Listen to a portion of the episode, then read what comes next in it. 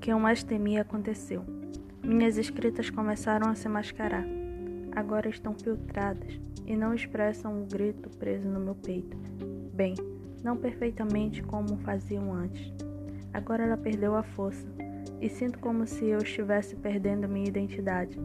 Antes eu atuava na vida e agora a atuação penetrou na minha escrita. Tirou tudo de visceral. Ela está branda quando devia estar gritando, como minha alma está gritando preso dentro deste corpo que não é compreendido. Não sei o que fazer e nem como me sentir. A única coisa que dava vazão a essa ira, raiva, mágoa, medo, pânico, insegurança e mentiras era minha escrita, que me acompanhava noite e dia. Talvez só seja medo, porque agora muitas pessoas veem o que eu escrevo e o que eu conto. Estou exposta, e o que me assusta deve ser o medo de não ser aceita aqui também, no mundo das letras, das escritas, da história. Medo de não ser compreendida, de não ser acolhida, de não ser curada.